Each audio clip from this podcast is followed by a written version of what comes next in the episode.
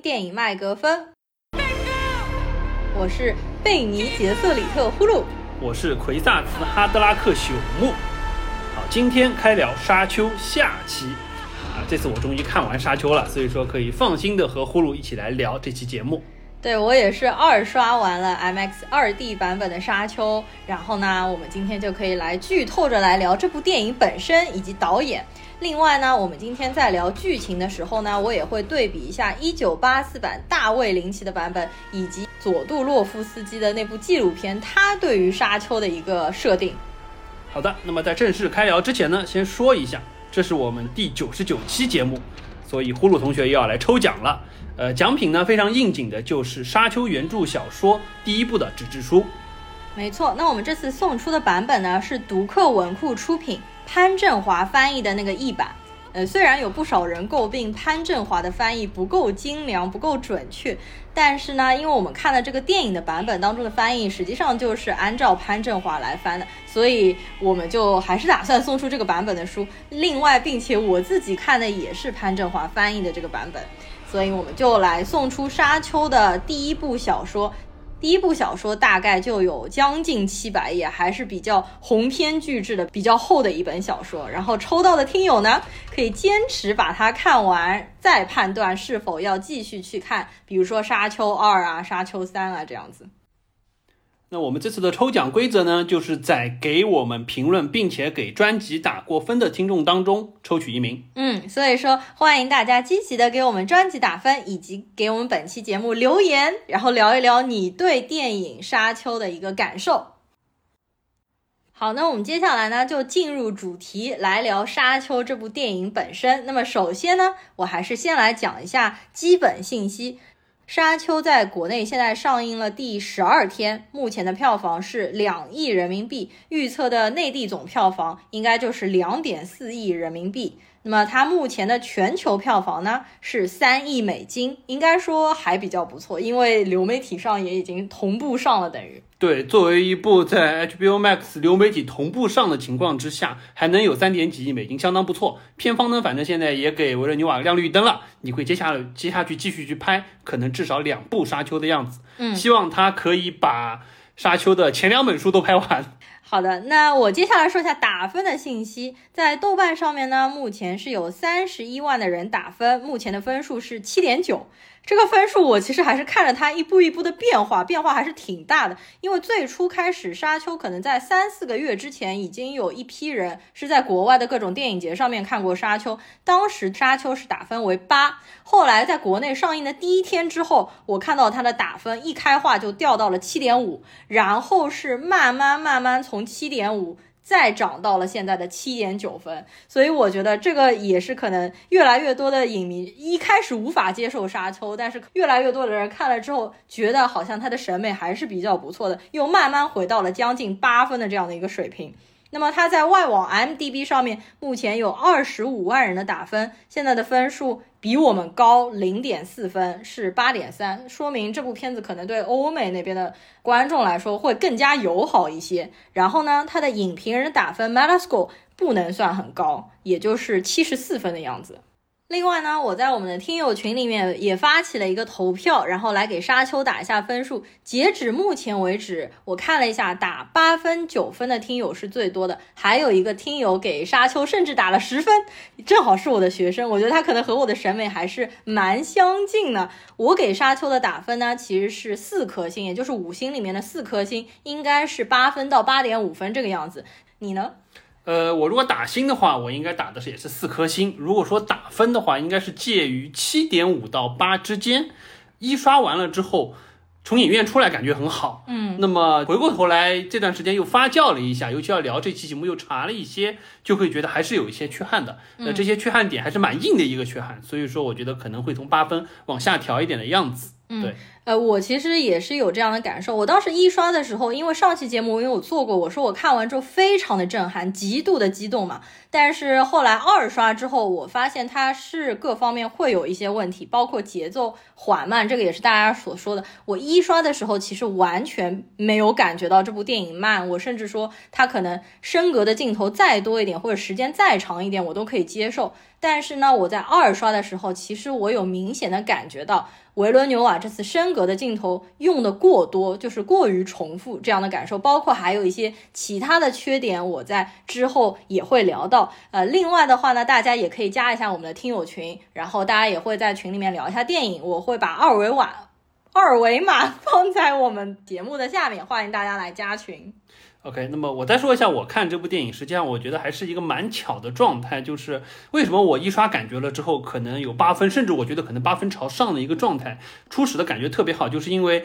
我是在一个刚好合适的背景熟悉度的情况之下看，因为我们是上期刚聊过。背景的一个介绍，把我就是说之前看《沙丘三部曲》当中勾起的一些尘封的记忆唤醒了一部分，所以说大家可以去听一下我们上期节目。如果说你在没有看电影之前听了上期节目的那些背景知识的话，你再去看，实际上对于就是说人物的塑造也好，剧情的推进也好，就没有那么吃力。在这个状态之下呢，就是属于我是一个所谓的熟悉中带着一丝陌生，嗯，人物背景是熟悉的，但是剧情说实话记不清、记不起来了。嗯在这种情况之下去看。实际上是属于整体状态非常受用的。然后刚才提到的大量的慢节奏的升格镜头啊，这些确实整部片中用了很多很多，甚至有一些过多。但是这些影片当中留白的时间段，正好是让我去回想原著内容的时间，刚好是非常巧的弥补了我这么一个状态之下想要去。思考的这么一个空间，所以说一定程度上我觉得还蛮好的。你给我留时间长一点，OK，我可以接受。嗯，再加上因为以现在这个商业片盛行的时代，还能用这种史诗的节奏来拍科幻片的导演，真的是屈指可数了。所以说一刷感觉就是特别特别的震撼，特别特别的期待，说哎，这可能真的就是科幻界的《指环王》。好，那么回过头来说，为什么看完了回来一发酵就觉得好像这部片子的打分要往下走？核心的原因我觉得是两个。第一个，我觉得它作为一个史诗巨作的续篇，实际上有一些背景交代还是相对比较隐晦，不管是香料的重要性也好。宇航工会的核心地位也好，包括像杀虫的崇拜文化在弗里曼人当中应该有的地位也好，实际上没有完全展现出来。我觉得一定程度上它是简化了观众理解的门槛，但是我觉得一定程度上缺失了原著它的一个核心理念，所以我觉得这块是开头开的不太好的。另外一个层面就是说，它这个对于故事结构它的。切断性，因为我们知道维罗纽瓦还想拍后面的，但是他在这一步他断下来的这个时间节点，以及对于几个主要和次要人物的塑造，我觉得完成度不够高。尤其是我说这个结尾，说实话，我就感觉是没有一第一没有一个高潮点，第二他断在的这个位置让我觉得好像你这部不是一个三部曲或者四部曲的第一部说了一个小故事，而是说给我介绍了一个大背景，然后就没有了。所以说看完了之后，整部片子我没有一个起承转合的终结点，让我觉得好像这部片子是断在了一半的地方。这是我回过头来仔细想了之后，觉得好像你是一个完成度不是特别高的第一部的作品。但是对于我而言，这部《沙丘》其实完成度已经非常的好，非常的优秀了。因为你也可以对比一下之前版本的电影啊，或者是电视剧的版本，完成度到底是怎么样的一个水平。然后这个结尾，你觉得结在那边不是特别好，但我觉得其实还比较不错，因为正好结在保罗杀死了一个弗里曼人，完成了自己人物弧光的一个转变，他个人的一个成长。那么下一步顺理成章换一个场景，讲他和杰西卡，然后进入了弗里曼人的一个地下的世界，和弗里曼人相处的过程，我觉得正好从第二部就是结在这边是挺不错的。呃，那么它当中有关于。配角的角色太简单化、表面化或者太脸谱化，这点呢，我们待会儿可以展开了讨论。我觉得也是的确有这样的问题。另外，有关于科普力度这个问题，因为我看了一九八四版的大卫林奇，你就会明显感觉大卫林奇他就是担心你看不懂，所以他进行了大量的科普，基本上。从影片的一开始，就是皇帝的女儿公主在那边给你讲解什么是沙丘，什么是香料，什么是各个家族。她甚至做了 PPT 的那种格式来告诉你。那么你看那个片子，你当然是可以更容易看懂，但是那个不是一个很好的，就是说拍电影的方式。那么说到这一部，维伦纽瓦呢，他实际上自己有说，他拍这部电影的初衷是想给没有看过原著小说就可以直接来看电影的观众也可以看懂，所以他当中的科普的部分呢，就说的比较简单，他把门槛其实是已经降低了，因为他很多详细的东西都没有讲。我其实也问了有一些完全没有看过书的，其实就直接去电影院看第一部电影的人，很多人看完了之后的感受还是非常的不错，而且他们也跟我说，其实看完了之后并没有觉得太难懂，人物关系实际上都是可以明白的。所以我觉得可能比较好的观影顺序是，你什么都不了解的情况下，你先去看一遍电影。看完了电影之后，再了解一些人物信息，再去看第二遍电影，这样可能会比较能区分开到底第一部和第二遍看你更喜欢哪一遍的那种感受。难道不是正确的观影顺序应该是先听我们上一期节目，然后再去看电影，然后再去看原著吗？呃，我我觉得好像很多听友实际上是看完第一部电影再听我们的节目。再看第二遍，我觉得这样也挺好的。OK，我这个一个完成度不高，引发了这个呼噜同学一连串的质疑。看来他是非常维护沙丘在他心中的地位的。哦，我还想说一个科普不够的问题，因为我就想到，因为不是很多人说拿这次的沙丘对比《二零零一太空漫游》亚瑟克拉克的那部电影，不是就是库布里克那部电影嘛？因为库布里克是从来不在电影当中进行科普和解释的。那么像是诺兰拍《星际穿越》，实际上你可以对标《二零零一》。诺兰的《星际穿越》就是进行了大量科普的一个科幻片，那么《二零零》它就是完全不进行科普。我觉得维伦纽瓦应该是介于诺兰和库布里克之间，就是他进行了科普，但是又科普的比较少。好，那么说回完成度的问题啊，这个呼噜刚才说了一堆，从各个角度展现了他的看法。那我回过头来，我再展开说一下为什么我还是觉得完成度不高。呃，我觉得核心的原因在于什么？就是维伦纽瓦对于这部片子。改编成电影，实际上他在当中是处于一个非常尴尬的地位。他既要考虑过原著党对于这个电影的诉求，同时又要考虑过大量没有看过原著的人首次观影的感受。那么他在当中，实际上就我觉得就卡在这个当中节点，有一点两，我看到了一些两边不讨好的点。嗯，首先我们说背景科普的够不够？我觉得作为没有看过的人来看的话，这部电影当中呈现出来的背景介绍恰到好处。你即使不听我们上期的节目，即使完全没有看过原著，你故事当中的情节和一些核心要点你能感感受得到。但是对于原著党来说会不满意，为什么？因为我们刚才说到香料香料的重要性啊，这些这个实际上本身香料远比石油在现在社会当中的重要更强，所以它实际上是整个这个宇宙帝国运行的基石。这也是为什么实际上香料的争夺在后来会愈发的激烈，甚至说可能到了。就是小说的后面，香料实际上成为了一个挟持全宇宙的一个手段。接下来，比如说宇航工会的地位这一块，实际上也没有充分的展现出来。那这个也就抛开到一边不提。甚至我们说到杀虫这个东西，在这部片子当中，更多的是作为一个奇观性质的怪兽展现出来，并没有充分的去展现弗里曼人对于杀虫的崇拜文化。背后的核心的生态逻辑就是杀虫是这个星球的生态核心，并且是香料产生的必需物质。那么回过头来说，后续的很多东西，从原著党角度来说，你一定程度上偏离了弗兰克·赫伯特基于生态本位去写这本科幻小说，尤其是软科幻的性质，更多写人文的角度去展现这个沙丘宇宙的一个核心的内容。我觉得这个是维伦纽瓦一部分讨好了。没有看过原著的观众，但是一定程度上来说，为他后面的几部要去拍展开真正核心的价值埋了一个坑。这个坑怎么填，看他后面能不能很好的把它补上。那这是一块儿。那回过头来说，我们再说他在这部片子他结尾的这个点，就是保罗去杀了应该是叫 Jamie 那个弗里曼人，然后完了之后跟跟着切尼加入到弗里曼人这块，我觉得就是反过来说。对于原著党来说，我觉得是可以接受的，甚至原著党觉得 OK 完全没有问题，因为弗兰克·赫伯特他本身写小说就是一个非常不按常理出牌的人。他本来《沙丘》一二三三部，实际上他是想作为一本小说出版的，出版商不同意，说你就不能太长太长了。我们刚说《沙丘》第一本已经六百多页了，两千多页。你说你要是把这三本放一块儿作为一本小说出版，怎么出版？那即使是这样，《沙丘》第一版的第一本小说七百页只有三章，没有哪个科幻小说这么玩的。是的，你就看了半天，你相当于翻了两百多页，第一章还没有看完，你非常痛苦，没有办法停。这部电影也是一样，它停在这个位置，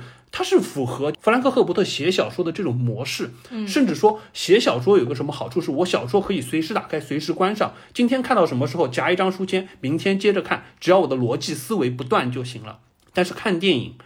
你一定程度上，说实话，如果我是一个完完全全的素人进到电影院去看，我一定程度上我会觉得比较痛苦。为什么？你两个小时四十分钟的电影，你有足够的时长去讲完一个相对完整的故事，但是你截在这个时间节点，原著党可能会觉得 OK 没有问题，你娓娓道来，你继续再拍，你拍五个小时我都愿意看。那么回过头来说，你从这一部的故事来说，我们可以对比一下，比如说《指环王一》，《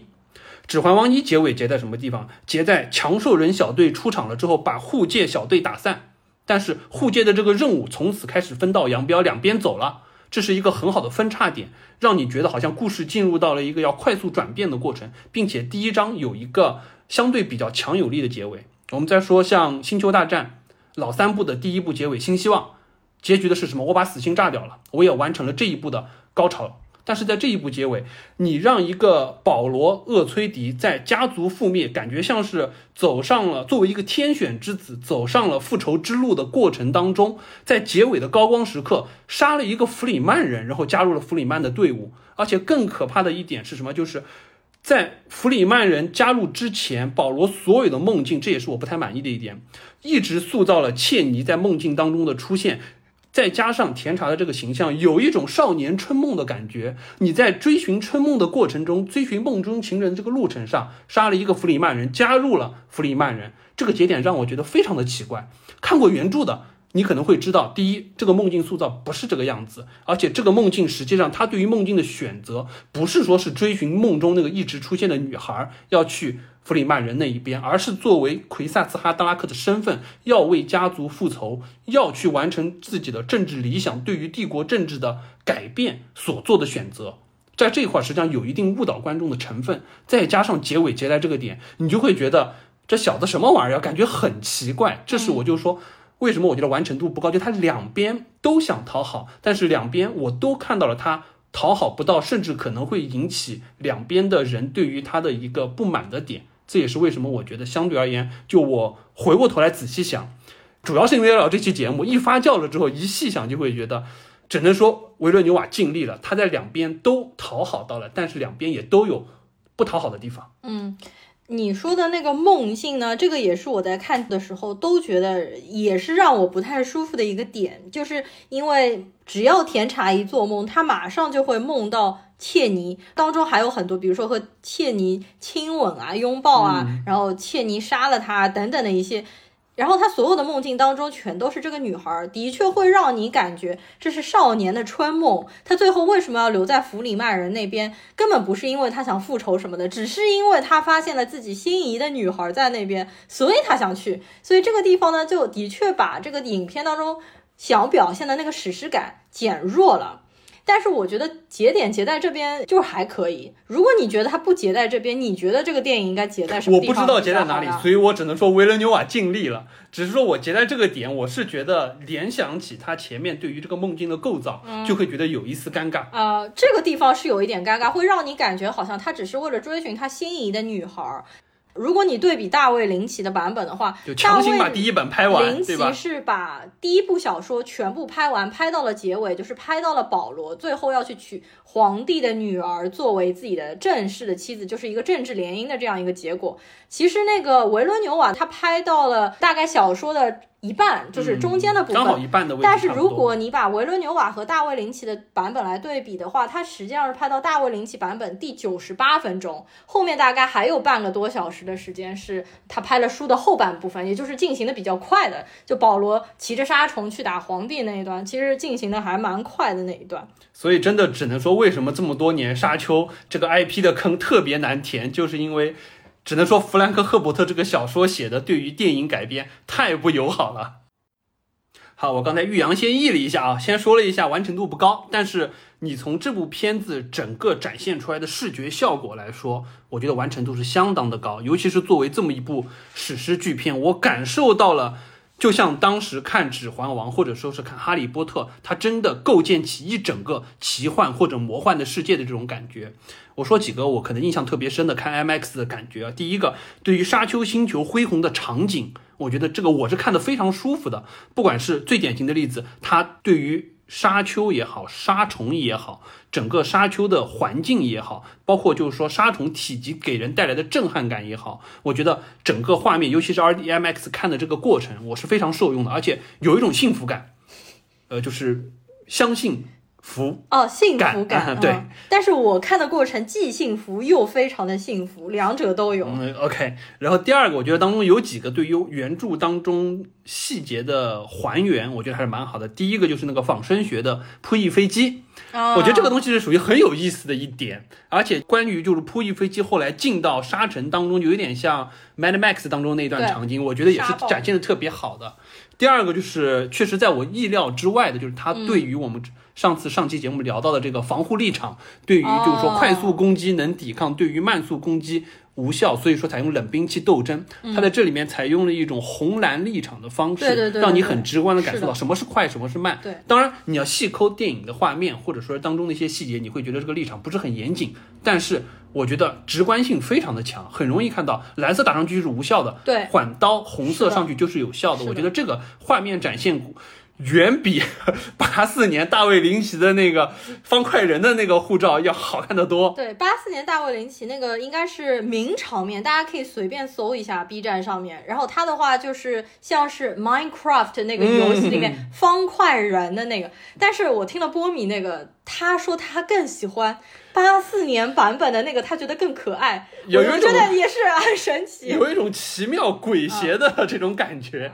那除了扑翼飞机和防护立场，你觉得其他还有什么地方你觉得设计的或者画面比较优美的地方吗？呃，我觉得这个可能就没法一个一个单独拿出来说了。整体上来说，我觉得就是这部片子的史诗感足够真实。因为为什么呢？就比如说，除了我刚才说的之外，其他的很多细节，不管是呃防护服。就是他们那个弗里曼人的防护服也好，蒸馏服叫蒸馏服，对，包括像他们沙丘车啊也好，就很多细节会让我觉得这部片子的特效也好，服化道的制作也好，很真实。我愿意相信沙丘星球真的存在在可能八千年后的宇宙当中。它比起我还是做对比，比起现在在上的美剧基地。就会觉得那部片子确实是美剧的质感，它对于当中的一些科幻场景的塑造，你可以感觉到不叫廉价，但是显得就不真实，明显是为了塑造一个未来科幻感去做出一些比较夸张的这种东西出来，但是你会觉得和现实生活或者说和真实世界当中，即使过了一万年，可能也不是这个样子的。但是沙丘史诗感足够强，就落到它的每一个细节，都会让我觉得下足了功夫，用足了心，但是不夸张。所以让我愿意相信这个世界。这部片子为什么我观感这么好？因为它本身的剧情和人物设定其实都很简，呃，就不是也不是简单，像白开水一样，就是淡淡的。但是让我回味无穷。其实很大一部分就是它的画面很美，它的情绪氛围渲染的足够好，而且它的每一个细节都处理的质感非常的高级。这就是为什么其他的导演即使和他拍一样的内容，顺序和内容拍的基本上大同小异，但是各个方面都要比他相形见绌。就比如说我自己个人很喜欢的几个场面，甚至我觉得可以为了这个场面再去看一遍都值得。就比如说 Benny Jassaret 姐妹会第一次出场，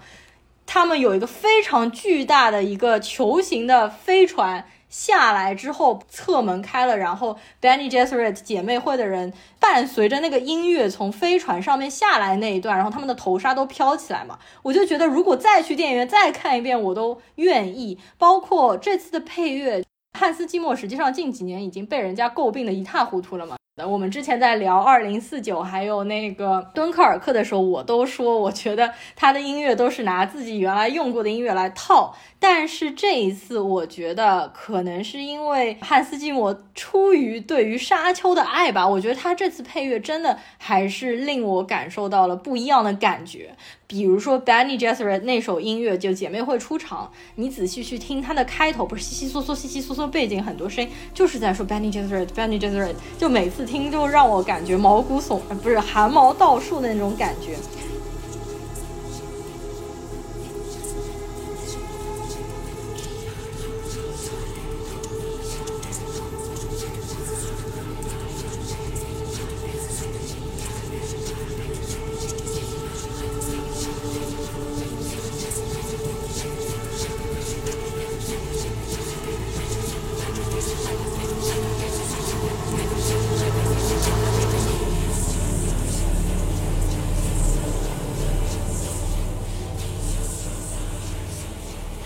还有就是 Atreides 他们家的蒙泰特，就是翻白眼的那个老头，他会撑着一把小伞，就是中国的那种油纸伞，就会感觉特别的反差萌。实际上这些都是小说里面完全没有涉及到的一些场景。然后还有包括他们的那个香料机采集的时候，上面不是会喷射出来热气球嘛？质感也是令人非常的舒服。我其实是二刷的时候特地注意了一下，我真的觉得可能真的全部都是实拍，所以这些镜头让人感觉为什么可以使人信服。呃，我看了一下，他应该这次是在中东，包括是在约旦那些沙漠当中来拍的。然后还有比如说 Atreides 的家族第一次上到沙丘的星球，他们一行人走过去那段长长的慢镜头当中拍到的 Lady Jessica 她的那个纱服被飘起来，然后吹在脸上，包括他们侧面走过去，他们一行人都感觉又高又美，每一个都拍得非常的漂亮。然后还有拍到小老鼠的那个地方，呃，实际上影片当中出现了两次比较大场景，就是告诉你杀鼠的出现。第一次的话是在保罗在自己家里面看那个教育片的时候，他发现地底下了有一只小老鼠，他当时看到的时候还露出了欣慰的笑容，因为他会觉得在这么严酷的环境下面，但是一只小老鼠却依靠自己坚强的生命力活了下来。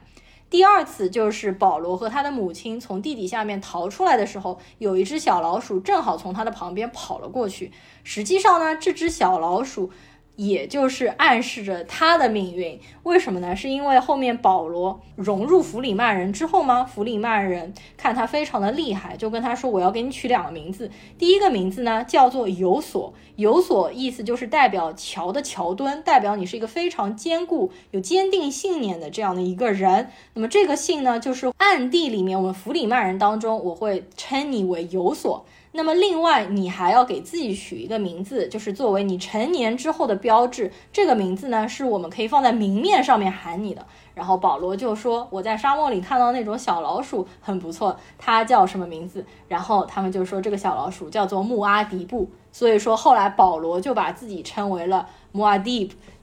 其实还有很多画面当中精美的细节，我觉得包括他们 Atreides 家的那个手指的印章，包括那个 Reverend Mother 去拿戈姆刺戳那个保罗时候那个手指的那种感觉，处处给我感觉设计的很精妙，可能需要大家再回去拉片的时候仔细再看一下，有很多这样的细节。这个呼噜同学对于这个片子整个塑造的这个质感的真实性已经。溢美之词都快无处安放了，这个恨不得就录一个这个两小时四十分钟拉片的节目，从头到尾给大家说一下，是吧？对，包括比如说他手插到沙子当中，把沙子拿起来，然后沙子当中不是有一些金金闪闪亮亮的那种就是香料啊，包括他当中拍到那个保罗把手伸到水里面去，反正就各种方面都很不错。哎，你还真别说，那个确实是我觉得就是对于保罗这个人物，他的人物弧光塑造相对比较成功的两个对比镜头，就是他。他在离开他原来的母星球，居一捧水来看，以及到了沙子这边了之后去掬一捧沙之后的对比，我觉得这个是一个蛮好的对比镜头。对，而且保罗这个人其实是一个很悲剧性的人生，因为他之后一直到死亡，他其实都是在沙丘星球，他再也没有回到过自己的卡拉丹的星球。呃，但是这个也是有很多人就是说，可能不知道韦伦纽瓦接下去要怎么拍，因为你在这部片子当中明显感觉保罗是被塑造成是一个。正面光辉的一个王子复仇记的这样一个形象，但实际上面就是说，小说到后面，保罗实际上就是说像达斯维达一样，就走向了黑暗面或者怎么样？对，呃，也不能说完全是黑暗面吧，呃，因为核心来说，实际上就是保罗他在弗里曼人这一边是所谓的天选之子 chosen one，从他自己的角度来说，感觉也是一个天选之人，是奎萨斯哈德拉克，是要带领弗里曼人最终完成家族的复仇，以及解放弗里曼人，甚至推翻帝国的统治等等等等的。但是从第一步来看，包括甜茶这个形象塑造完了之后，我们一直觉得是一个非常正面、对的，非常光辉，并且有着无比前景未来的一个好角色。但实际上看原著就会知道，本身弗兰克·赫伯特的笔下，这个我们稍微展开原著说一说好了，因为就说既然聊到这一点，好的，就我也一直很好奇，这个维伦纽瓦准备拍到什么地方？第二，他准备怎么断？因为我们之前好像是说他是准备两两部讲要讲要套着拍，但是因为经费的问题，只能先把第一部拍完，然后完了之后看看票房情况怎么样，制片方是不是继续投钱。那么现在已经确定了，后面可能还要再拍两部，他就可以做一个比较好的设计。我是希望他把《沙丘》前两本拍完，因为这个基本上是完整的讲完了保罗的故事，就《沙丘》第一本和《沙丘二救世主》，这基本上把保罗的故事讲完了。在这个过程当中，实际上是一个蛮有意思的点。呃，总结起来呢，就是八个字：天道无常，世事轮回。实际上，从开篇到厄崔迪家族的覆灭开始，然后接下来保罗成为救世主，但是在他带领弗里曼人完成了这么一个解放运动了之后，实际上在他的梦境当中也看到。弗里曼人打着圣战的旗号，打着穆阿迪布的旗号发起的圣战，实际上在小说当中最终导致了银河帝国的一场大浩劫，可能有超过六百一十亿人的死亡。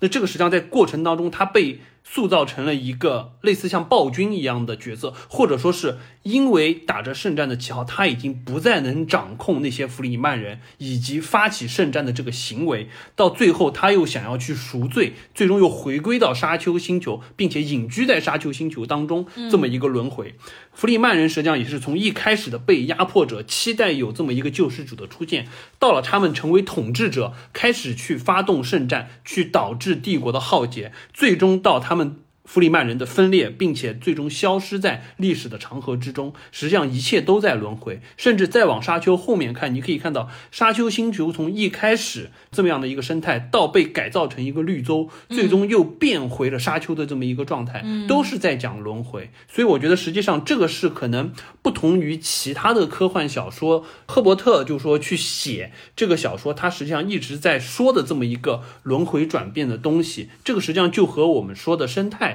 是有相关性的，很多生态的系统也是以这样子。当有一个外来物种入侵的时候，会导致生态系统的覆灭。生态系统覆灭重生了之后，又会进入到一个新的状态，达到一个新的平衡。实际上，所有的东西都会在暗含的这个理念在说。但是在这部片子当中，实际上我们觉得就比较尴尬的点，就对于保罗的塑造，只拍了他好的要崛起的那一层面，而且是属于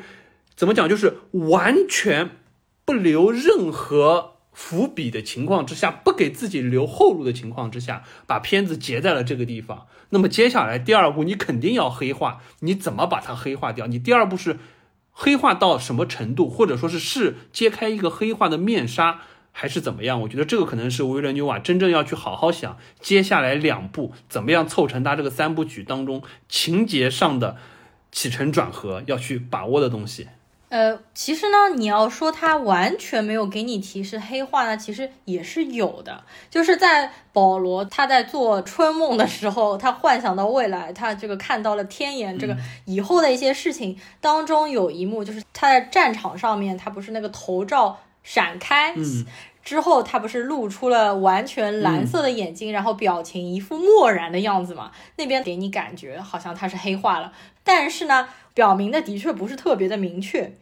对，因为实际上就是说，你看完了整篇了之后，你就会发现，呃，他实际上弗里曼人在现阶段，保罗是他们的救世主，但是拉到历史。的长度来看，实际上保罗也是弗里曼这个民族的掘墓人，最终实际上是断送了他们在历史长河当中的印记，相当于是一个快速崛起，但是又快速衰落的一个过程，在厄崔迪家族掌控的这个时代当中。所以我觉得这个，我很希望维伦纽瓦能真的至少把前两本全部拍完，能把保罗的故事讲完整。至于保罗的儿子这个雷托二世，奇观感更加诡邪的那个第三本和第四本怎么拍，我觉得这个再说吧。说到保罗的儿子，是稍微展开一点点好了。就是保罗的儿子，实际上已经是《The Children of Dune》是第三本小说之呃，后才，出现的。第三本《沙丘之子》当中开始塑造的。然后原来拍过一版美剧，那么谁演的那个他的儿子雷托二世呢？就是伊美。嗯，我发现就是反正演保罗的，就是你看几版里面都是美男子，都是帅哥，都是超级，我觉得长相非常柔美的美男子。呃，我觉得这个真的是属于，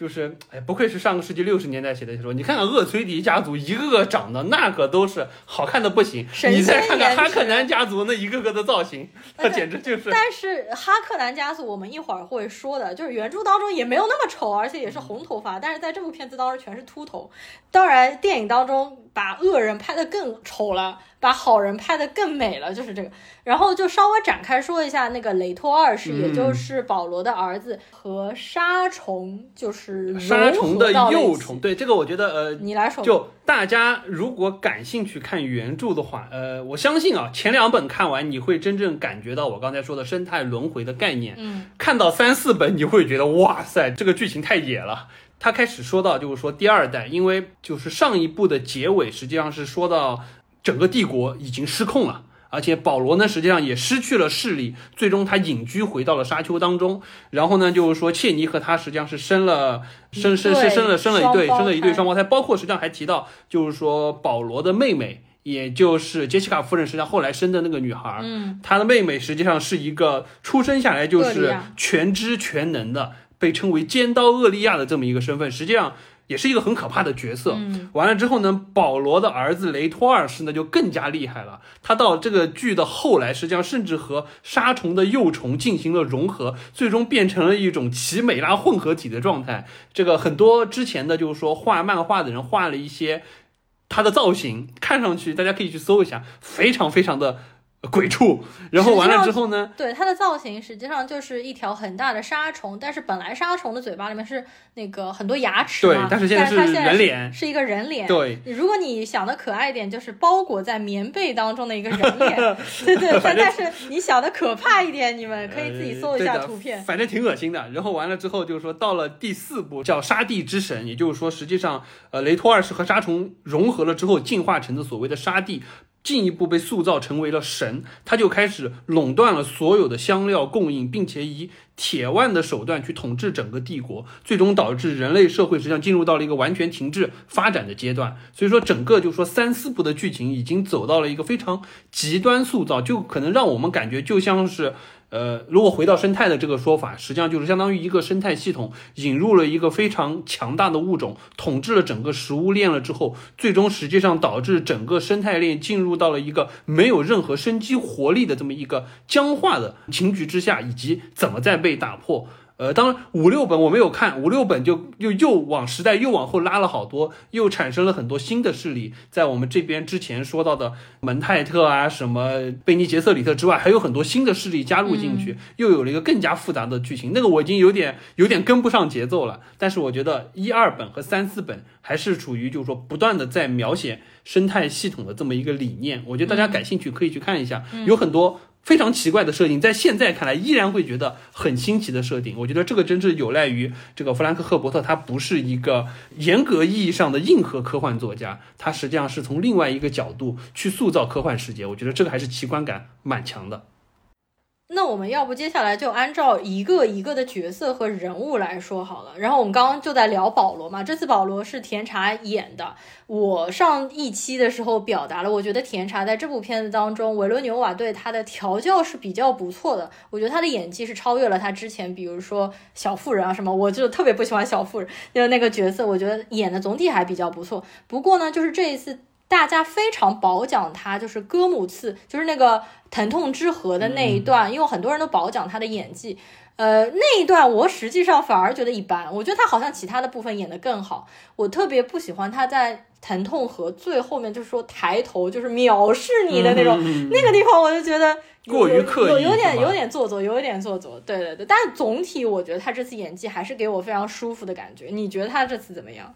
呃，我觉得整体演技，因为我看之前看他的片子不多，我可能没有很强的对比，但是我觉得至少对于这一部，呃，维伦纽瓦想要塑造出来的保罗的形象，我觉得甜茶的演技基本上还都阐述到了。呃，不过说到就是说，嗯呃，所谓就是说维伦纽瓦版塑造的这么一个荧幕的保罗，嗯我觉得当中实际上有一点，他是应该没有很多的展现出来。呃，实际上我觉得蛮可惜的一点就是，嗯呃，我们之前说到保罗，他一方面是所谓的奎萨斯哈达拉克，他接受了贝尼杰瑟里特姐妹会的遗传的天选，嗯然后另外实际上还有一个就是。呃厄崔迪家族公爵对他一直是让他进行蒙泰特训练的，对对实际上是希望他可以真正作为家族的战略核心，来为未来的家族崛起贡献一份力量。所以说，实际上这边就提到了一点，因为蒙泰特我们知道是个人形计算机，嗯，人形计算机最大的核心就是理智绝对大于感性。对那么回过头来，实际上小说当中有一点塑造的比较好，就是在他知道他的父亲公爵死了之后，他是没有办法陷入悲伤的，因为过于理性的状态。是的所以说这一块实际上我觉得可以在影片当中。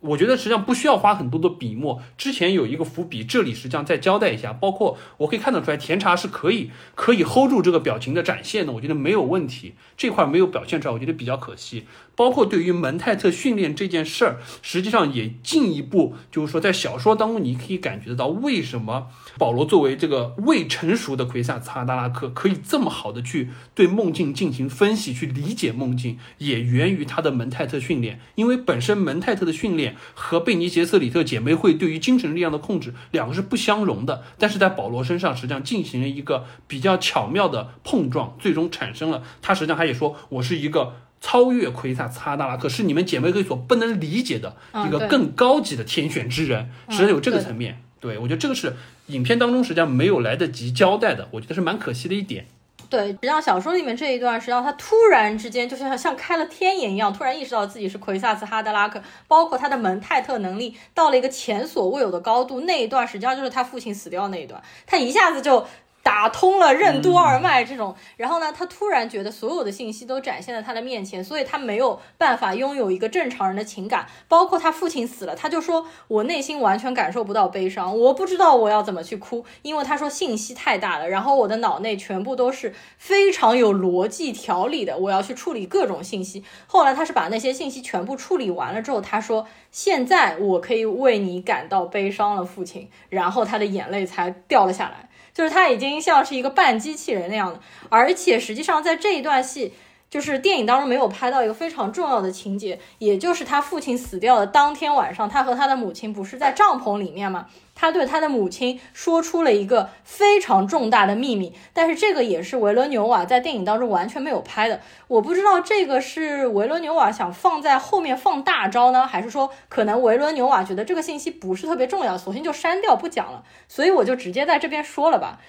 就是当天晚上，保罗就对他的母亲 Lady Jessica 说：“实际上你是哈克南男爵的亲生女儿。”然后 Lady Jessica 其实自己也是蒙在鼓里，她完全都不知道。我觉得可能呃哈克南男爵他本人也是不知道，因为他搞了很多，他有很多的私生子、私生女，他都搞不清楚了。Lady Jessica 自己有印象，就是她从小就是被父母遗弃，从小就是在 Benny Gesserit 姐妹会里面长大的，她从小就不知道自己的父母是谁。但是保罗不是突然之间通了天眼嘛，就告诉他，实际上是在。哈克南男爵年轻的时候被一个贝尼杰瑟里特姐妹会的人勾引，然后哈克南男爵就是残忍的强暴了那个姐妹会的成员，生下了杰西卡。所以保罗说，实际上我们都是哈克南族的人。接下来就是要哈克男人杀哈克男人，就是这样的一个故事。这是第一部小说里面讲的这一段，我觉得还是有一点令人震惊的消息，但是维伦纽瓦完全没有拍。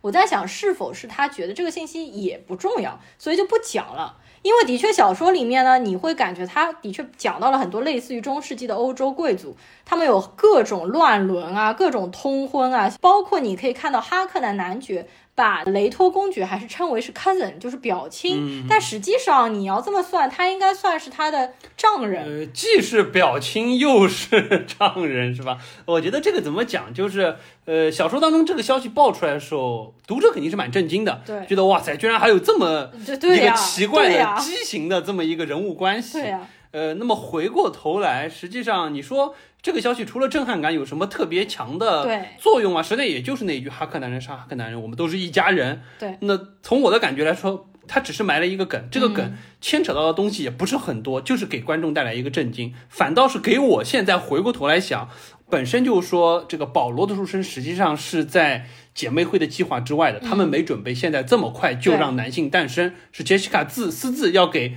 公爵生个儿子。那么回过头来，从他们的本身计划实际上是希望他生女儿，在他的。再往后几代，再去和哈克南公爵那一支再进行，就是说交配、繁衍。对。那回过头来，从我的角度来说，作为一个生物学家，我感觉就是在做一个近亲育种，要通过不断的自交回交，通过家族近亲的交配，最终诞生一个你们真正想要的奎萨兹哈的哈克，就变得格外的鬼畜。对对对，包括我不知道，因为我才看完第一本嘛，后面好像说那个 Lady Jessica 的母亲实际上就是被哈克南强奸的那个，实际上就是 Reverend Mother，就是圣母，也就是给保罗做测试的那个人，实际上就是保罗的外婆，然后哈克南实际上就是保罗的外公。你这样一想就吓人，你觉得吗？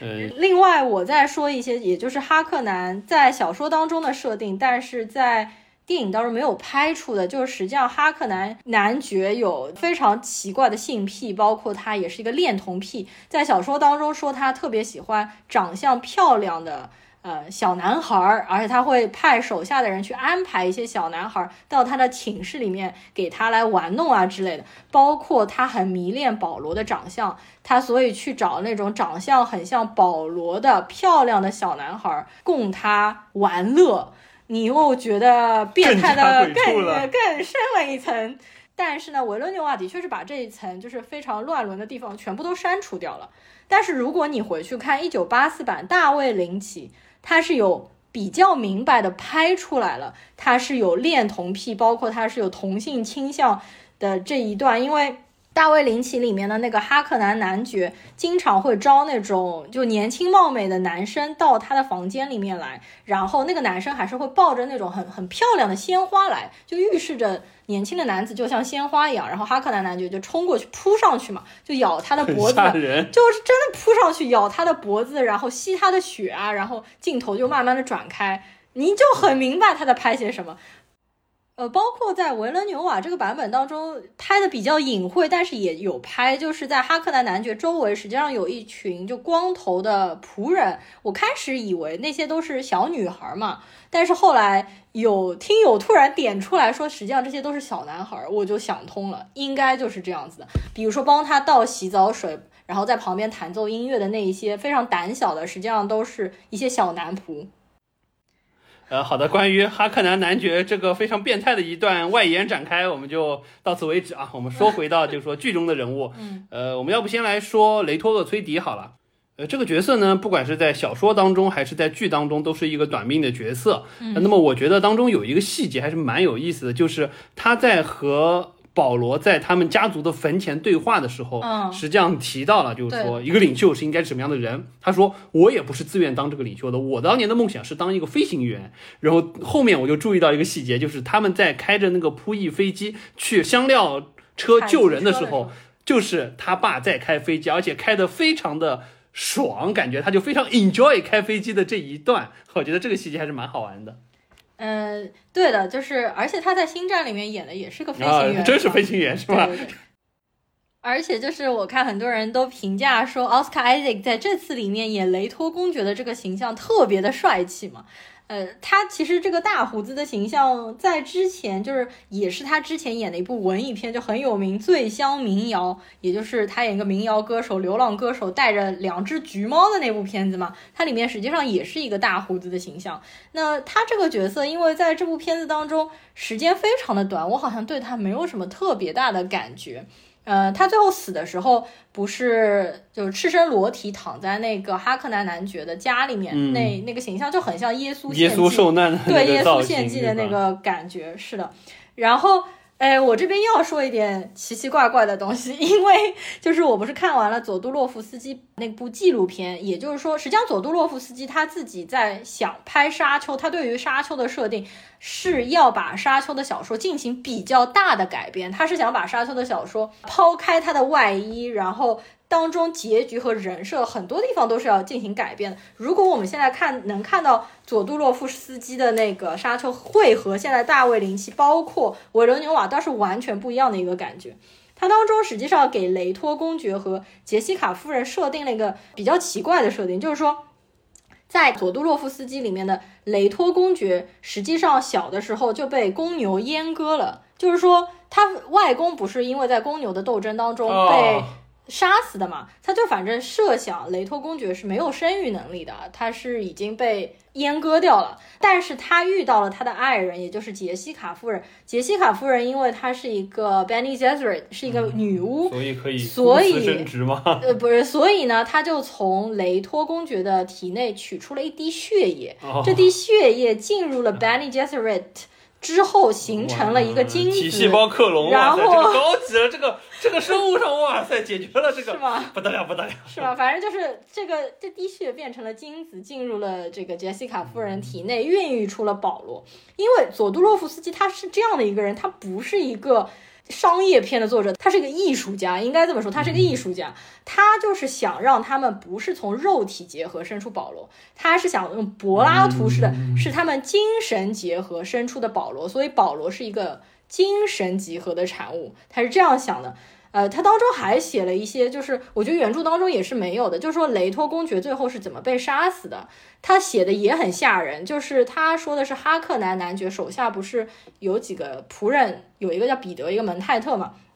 还有那个野兽拉班，应该是野兽拉班把公爵做成了人质。你你懂吗？就切手切脚。对对对，就是因为他呃，佐杜洛夫斯基那个版本里面，他们是已经把分镜全部画出来，所以他会把分镜放给你看，就先把雷托的左手切掉，右手切掉，左脚啊，右脚啊，巴拉巴拉巴拉巴拉，再再再，就是拍的是非常的血腥，非常的邪点。如果佐杜洛夫斯基能把那个版本拍出来，应该是和现在完全不一样的版本了。哎，说实话，确实对于这种史诗级的巨著进行这种解剖式的重构，我觉得还是蛮有意思的。嗯，实际上我我我在又要扯到基地了。基地的美剧我现在看了五六集，这个我是觉得还蛮值得品味的。嗯，就是它也是把基地小说的结构完全打散重塑来说，因为基地的小说说实话不太适合拍成任何影视作品。因为它基于就是说所谓的心理史学的这个概念，实际上是把时间跨度拉得特别长。你比如说《基地》小说第一本五章，每一章一个主角，这个所谓的谢顿博士只在第一章主角当中起到了关键性的作用，之后就是一个弃子，引出了后面的故事。每章换一个主角，你说这怎么拍？完全没有办法拍，所以说它实际上是基于就故事的核心内核重构了很多人，再把时间线打乱了之后来说，才构成了一个可以在影视作品上按照剧集的方式呈现给观众值得看下去的东西。嗯，所以我觉得《沙丘》一定程度上也也也有这种可能性，就是你抓住它的精神内核，把它的人物剧情走向重构了之后展现出来，可能比就是现在维伦纽瓦忠于原著的故事结构去拍，相对而言受到了很多掣肘的这种状态，要更有。意思一点，当然这个是基于就是佐杜洛夫这种完全出于艺术高度来对他进行大刀阔斧改编的这么一个魄力。这个我觉得现实社会谁给他投钱，这可能是最大的问题。就是他所以他最后投不对找不到钱。这个佐杜洛夫斯基，我们待会儿可以再详细展开一点，因为我几个版本看了之后，我其实发现。维伦纽瓦实际上拍的这一次还是比较偏保守的，他其实非常贴近原著小说，包括当中人物出场顺序，包括他们的对话台词什么东西。如果你再回去看大卫林奇的，你会觉得维伦纽瓦和大卫林奇实际上拍的顺序都一模一样，包括人物出场，包括他们的台词什么东西。都非常的类似，只不过就是大卫林奇当时拍的时候那个特效啊，那个斜点，现在你就当搞笑片去看，其实还蛮不错的，就很简陋各方面。但是维伦纽瓦在美学方面做到了极致，但是他们两个版本都是非常非常贴近原著，几乎就没有做出什么改动。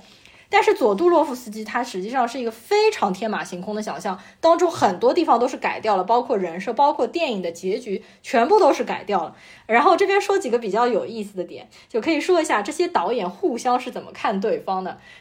那个佐杜洛夫斯基，因为他当时在七十年代，因为最终没有筹款成功，没有一个好莱坞的这个大的制片厂愿意投这么多的钱给一个完全天马行空的电影，他们觉得这个电影是赚不了什么钱的，所以他就筹集失败了之后呢，佐杜洛夫斯基知道大卫林奇要来接拍这部电影，他说他整个人都不好了，他觉得自己像生病一样了。他虽然说自己非常崇拜大卫林奇，但是他也不想说别人抢夺了自己的梦想。然后当当时八四版。呃，《沙丘》上映的时候，他怀着非常沉重的心情，像病人一般的踏入了电影院去看大卫林奇的电影。结果一点一点、一点一点，他就开心了起来，因为他发现这部片子是一部烂片。他是原话就是说是一部完全失败的作品，所以说他就非常的开心，因为觉得我做不到的事情你也做不到。但是呢，他也说了，他觉得大卫林奇的水平应该不是这样子的，一定是制片人从中作梗。实际上，大卫林奇自己也表达了，就是说他现在都不想回去回忆这个事情，因为他说重复了很多遍。他当时拍完了之后，并没有最终剪辑的权利，他的影片是完全按照制片人的想法去拍的。所以说，他当中有一些情节是自己喜欢的，但是他大部分的情节都是不喜欢的。所以呢。大卫林奇这次知道维伦纽瓦又拍出了一版新版的《沙丘》之后呢，他就说自己的心非常的痛，因为想到自己原来的失败，所以他说他这次对于维伦纽瓦的《沙丘》是 zero interest，就零兴趣。他说我就是对这部电电影零兴趣，不是因为导演不好，而是因为勾起了我太痛苦的回忆。然后呢，我又回去查了一下佐杜洛夫斯基。对这一版维伦纽瓦的看法，我我非常好奇。然后佐杜洛夫斯基看了维伦纽瓦这一版本的预告片之后呢，他就说：“It's very well done, but it's predictable and industrial。”就是说完成度非常的好，但是都在预期之内，而且非常的工业化。我觉得其实我你不觉得《沙丘》这部电影对我们现在来看已经是一部不是很商业片的电影，已经是属于蛮有艺术性、蛮有导演自己作者性的一部电影吗？但是这部电影在佐杜洛夫斯基的眼里还是只是一部工业化的产品，他觉得这部电影还不够具有思想性和艺术性。对，我觉得这个还是蛮有意思一点。就《沙丘》这个电影改编，已经成了这三个神级导演心中过不去的一道坎儿。尤其是左老爷子看到后来人在做的事情，大卫林奇的版本失败了。那实际上他还承认大卫林奇是个艺术家，所以这一定是制片方在乱剪。对，然后完了之后，这个维伦纽瓦这个版本出来了，他只能说你太。完成的还不错，但是太工业化了。实际上，这个就就我们回过头来就说，实际上我就在想，就是维伦纽瓦在这一版《沙丘》当中打的还是安全牌。那么他现在既然拿到了接下来两部的这么一个权利，我希望他在后面可以发挥他更多的改编的成分，或者说更多艺术呈现的地方，而不完全是按照工业化科幻片的方式来拍。嗯嗯。OK，扯远了。呃，说回到人物，那个说完雷托公爵，我们接下来来说呃杰西卡夫人。嗯。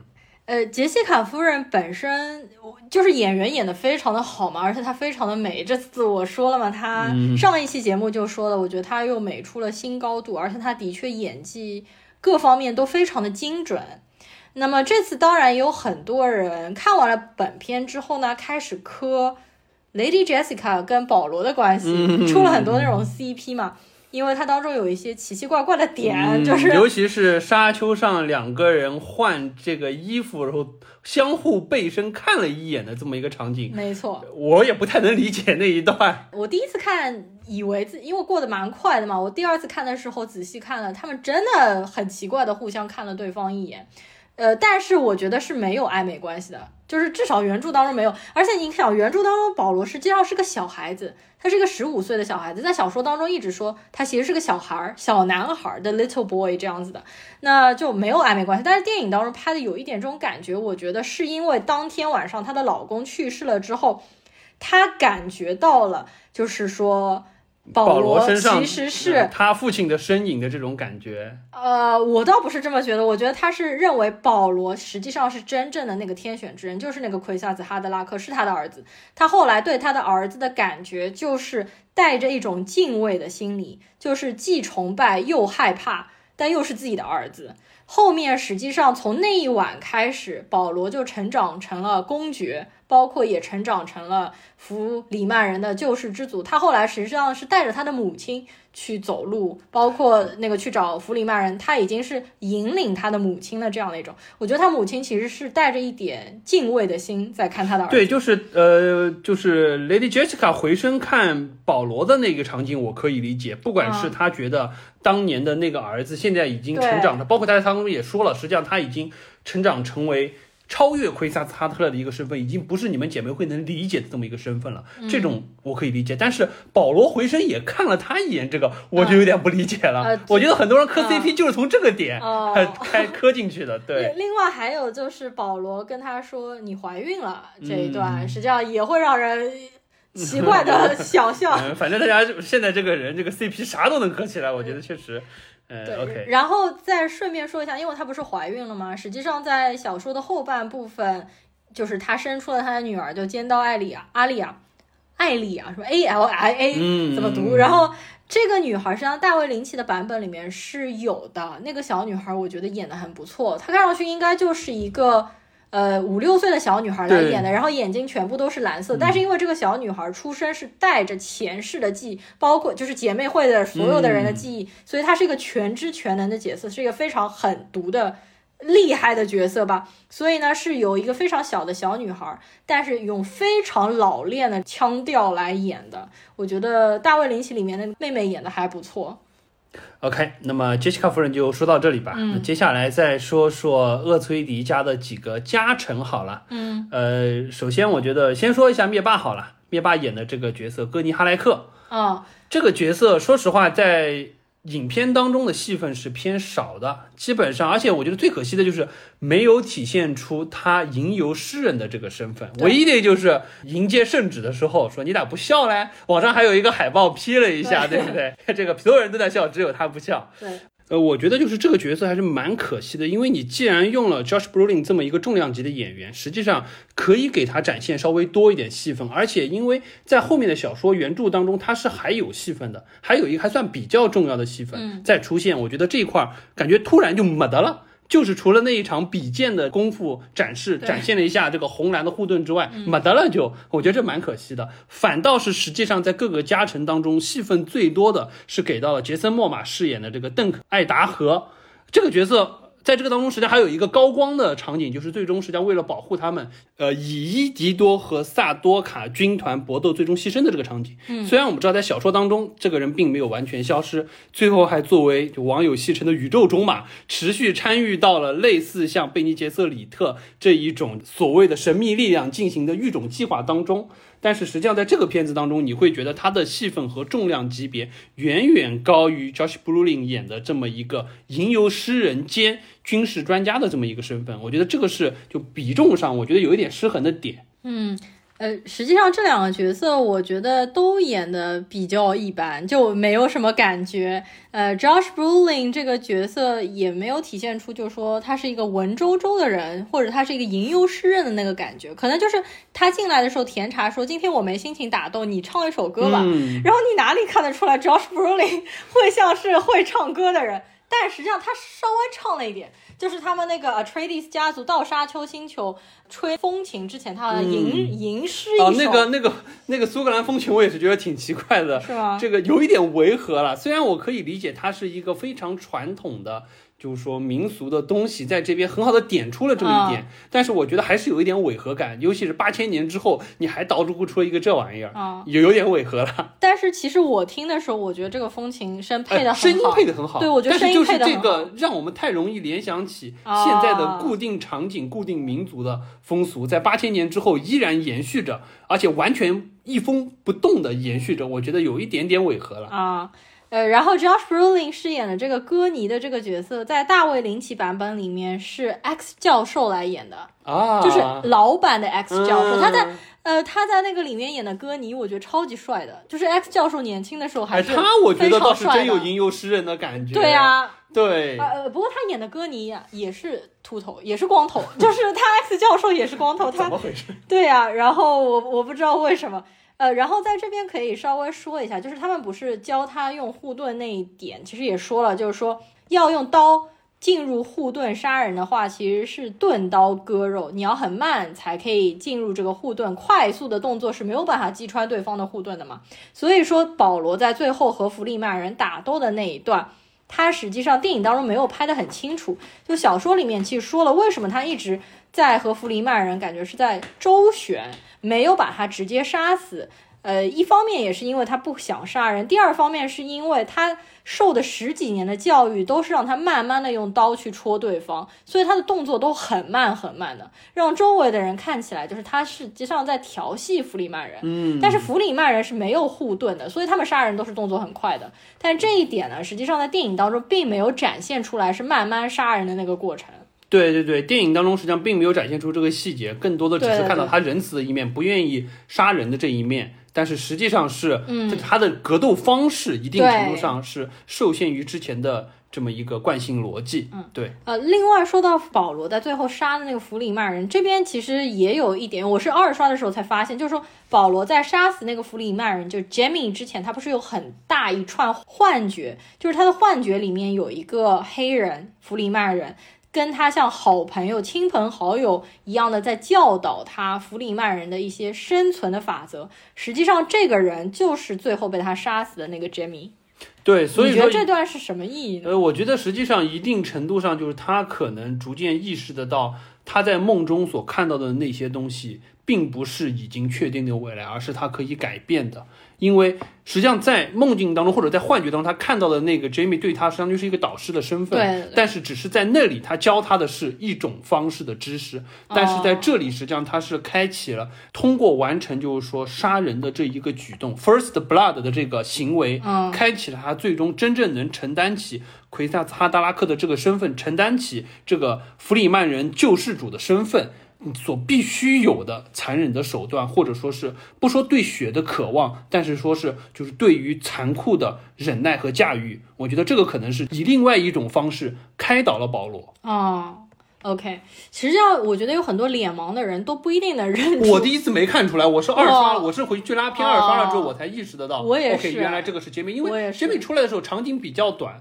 你弗里曼人你基本上能记住的就是哈维尔巴登和就是说对赞达雅演的两个角色，其他的人你觉得可能就是陌生的黑人的脸，我觉得我还是对不熟悉，关键这个演员之前没见过，对真的不熟悉。我也是第二遍在电影院看，我才在想这个人会不会就是被他杀死的那个人。没错，然后呃，包括实际上也有人问，就最后快结束的时候，不是保罗看到有一个人骑着一个沙虫过去，啊就是大家说这个是幻想呢，还是说他真实看到的当下弗里曼人骑着沙虫？这个你也可以说一下。这个我觉得绝对是真实，因为呃，弗里曼人实际上就是会，第一他们会骑着沙虫，因为就是说后面小说当中也有提到保罗怎么去驾驭杀虫，弗兰克·赫伯特用了非常科学的手段告诉你他们怎么驾驭杀虫，杀虫身上有鳞片，嗯。你把它的鳞片剥开，杀碰了它幼嫩的皮肤，它就会想要避开那个沙子，哦。从而去引导它的转向等等等等的哦，他会用非常生态学的方式去解释怎么去驾驭杀虫，嗯。包括实际上影片当中回过来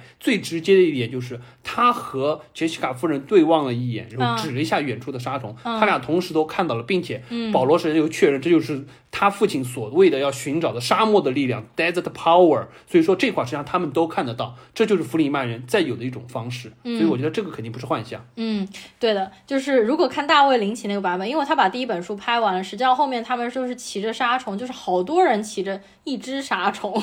然后就冲到皇帝那边去跟皇帝那边的萨多卡军团对打，然后那个特效真的是笑死人了，就是哎，大家就可以把那个当成一个写点搞笑片去看，实际上还是蛮有趣的，我觉得。对，所以我觉得这个说到这个，我还是蛮期待维伦纽瓦之后去再现这个场景，因为我觉得一定会震撼感特别的强。因为这部杀虫当中，实际上已经能通过比如杀虫和香料车、香料车和人的对比，体现出这个体积的巨大。四百米的杀虫是什么样的概念？它的巨口在你面前的时候，嗯所谓的那些金牙笔做成的牙齿，每一个牙齿是有多大？我觉得这个是有震撼感的。当回到后面的几部当中要再现这个经典场景的时候，我相信维伦纽瓦展现出来的震撼感，我就期待着下一次二 D MX 再去看了。嗯，呃，然后我们再说回前面的人物，就是海王演的那个邓肯那个角色，嗯，呃，实际上我个人觉得是一般，为什么呢？是因为我觉得看了海王这么多的角色，嗯杰森·莫玛的我觉得他演什么角色都是一样的，就是嗯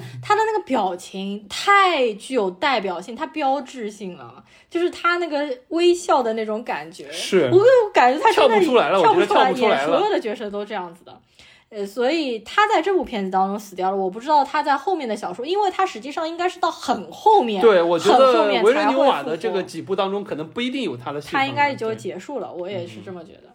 OK，另外再说说门泰特好了，呃，门泰特说实话，我觉得还是蛮出彩的。最出彩的可能就是我们开始说到单撑一把小油纸伞的那个场景，这个我觉得真的是一个非常开创性的原创，而且呃，我们的戏称就是要保护电脑是吧？对 不要被不要晒坏了一个对。的，对的。呃，然后另外实际上可能呃，接下来肯定要提所谓的张震岳医生，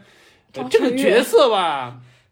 说实话，我觉得不是特别的出彩，嗯，也没有留下很深的印象。虽然小说当中实际上把它作为了一个巨大的伏笔，在说就是他们家到底谁背叛。Jessica 夫人回顾了一整串人，怀疑了所有的人，但是没有怀疑到他，这是取决于我们在上期也聊过，他是将会接受一个所谓的帝国预处理，所以嗯 suppose 你是不会背叛的，你都是好人，不会害人。但是这里他是克服了自己的这一个预处理了之后，呃，呃基于自己的。其实还是强烈为了拯救自己的妻子去做的一个选择，但是在这部片子当中，说实话，戏份的展开相对也比较少。对于这个人物的塑造，你根本就没有弧光，也没有更多的就是说剧情的纠结在这里。杰西卡夫人的怀疑啊都没有，很快就过去了。所以我觉得这个人物，讲实话，真的不出彩，非常不出彩。呃，就是小说里面的话，他因为是被预处理了之后，小说里面是说哈克南公爵的蒙泰特那个叫做彼得什么东西的人，把那个他的预处理的东西破坏掉了，所以说呢，才让他背叛他的主人。但是这一点维伦纽瓦其实完全没有拍，他既没有拍就是他的思想刚硬，也没有拍他被破除了，就是单纯的就是说他就是一个坏人。嗯，就是把这个角色的确是写的特别的简单，而且特别的愚蠢。因为哈克南男爵怎么可能把你的妻子给还给你呢？呃，说到这边，就是岳医生的妻子，因为我看到我们听友里面也有人问嘛，就是说这次在维伦纽瓦的版本里面，哈克南的家不是有一只蜘蛛，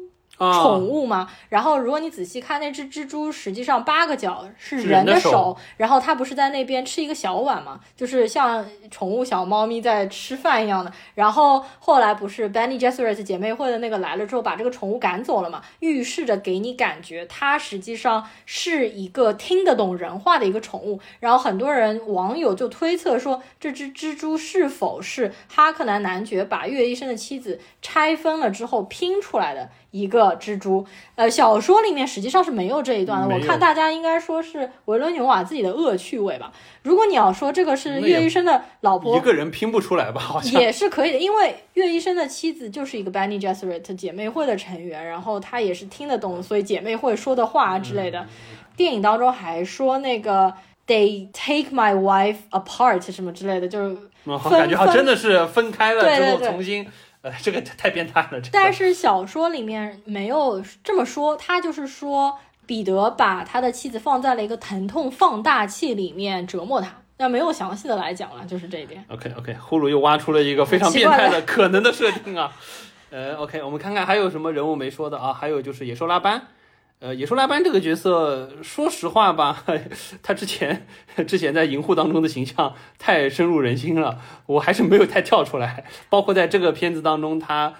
比较怒吼的几段啊什么的，我还是感觉和那个毁灭者的状态有点像。对，我觉得他演的也也是挺一般的，就非常的表面他的演技。然后说一下原著当中，哈克南实际上手下那个蒙泰特其实是一个蛮重要的人，就是彼得。但是在这部电影当中，实际上就出现了那么一两次，嗯你要他要不是翻白眼，你根本就不知道他是谁。然后在小说当中，那个彼得他一直很喜欢 Lady Jessica，然后在大卫林奇里面还拍的比较恶心，就是哈克南男爵吐了一口口水在 Jessica 脸上，然后彼得还把那个口水。抹匀在 Lady Jessica 里，反正就很恶心那一段拍的，但是在这部电影当中也没有拍出来。包括哈克南男爵手下侄子，除了野兽拉班，野兽拉班还有一个弟弟叫做菲德罗萨。菲德罗萨的话，实际上是哈克南男爵心目当中更心仪的一个继承人，而且是更加残暴的一个人。但是在这部片子当中呢，完全没有拍，我不知道是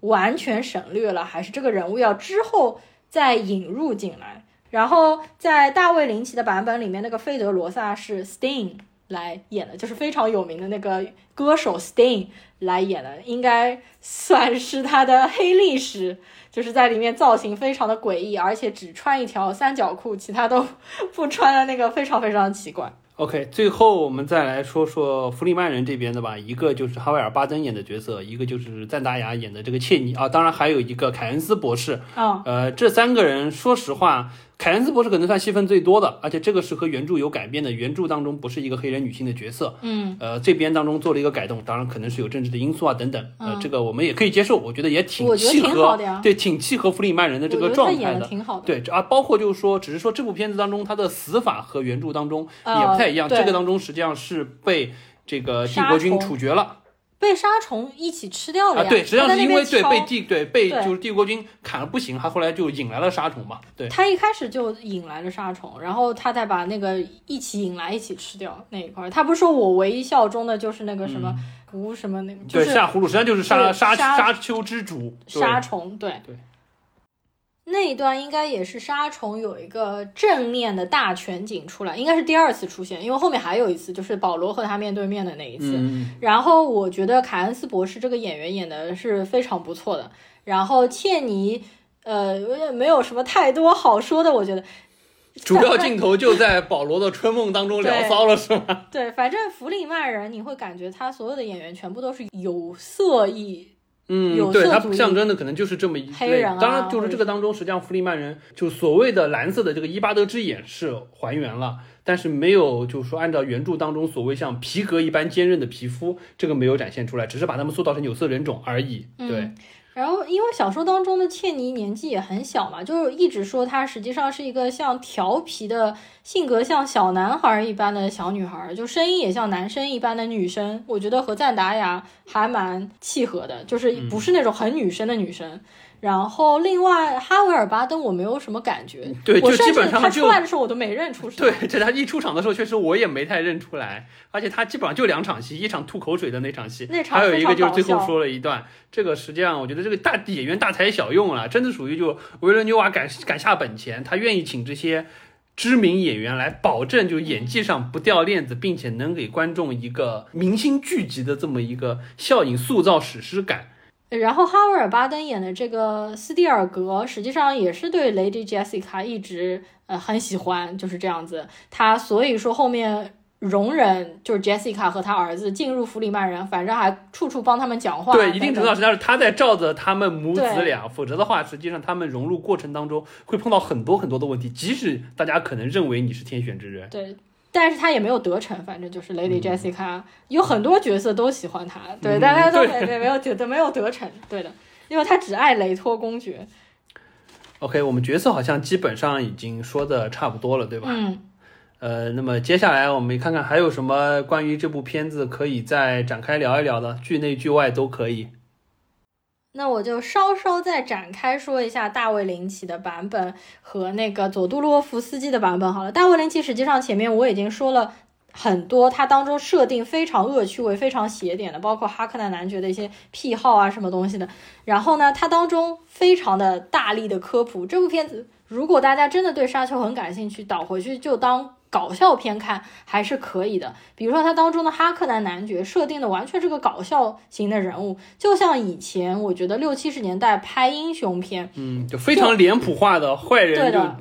一看就知道又丑又蠢又坏。对，而且它里面的坏人的角色都是往那种马戏团小丑的方向，就是都是非常非常搞笑的、非常非常出丑的一些角色去塑造。哈克的男爵在这里面也是一样的，包括他还一直在天上飞来飞去，他还在大卫林奇里面那个飞得很快嘛，就绕着柱子飞得非常快，你就觉得。根本就是动画片啊，就完全没有像这部片子里面这么诡异的一种慢慢升起的缓慢的感觉。对啊，这部里面它因为是一个像像是一个蜘蛛一样的一个飞空支架附在它的背上，然后起来了之后还有一种像是那种圣光笼罩了之后慢慢飞起来的这种黑暗教主的这种感觉。对。反正大卫林奇里面各个特效都还挺搞笑的，但是呃，我其实觉得大卫林奇版本啊，除了它特效特别差之外，演员演的都还可以，都还比较不错。就是男主角、女主角，包括里面姐妹会那几个，我觉得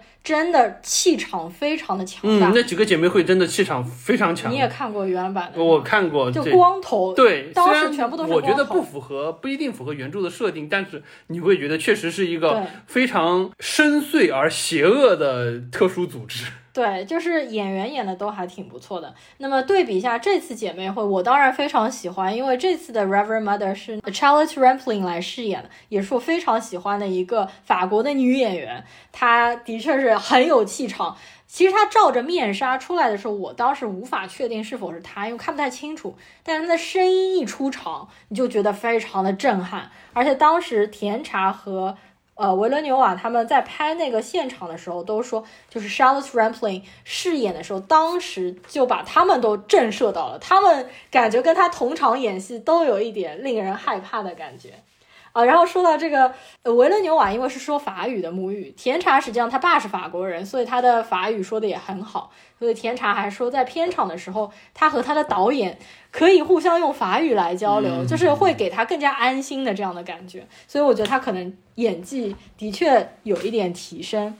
然后再快速说一下佐杜洛夫斯基，因为我前面说了，佐杜洛夫斯基他自己，他实际上是一个完完全全的艺术家，他都不算是一个。怎么说就没有那种好莱坞工业片那种气场的那种导演，他就是完完全全的一个是艺术家。你去看他之前的作品《鼹鼠》啊，或者《圣山》啊那一些，他当时为了筹集这部电影，找了一大批非常牛的人，包括像 H.G. 吉格，也就是异形之父，也就是设计了异形造型的那个人。当时他其实还没有开始制作异形，他是先为佐杜洛夫斯基。沙丘里面哈克南男爵的一个城堡来做造型，他其实当时已经出现了异形的雏形，然后后来这个班底被异形的班底拉过去了，就是那个呃雷德里斯科特也找到了他，实际上他的异形的原型是哈克南男爵，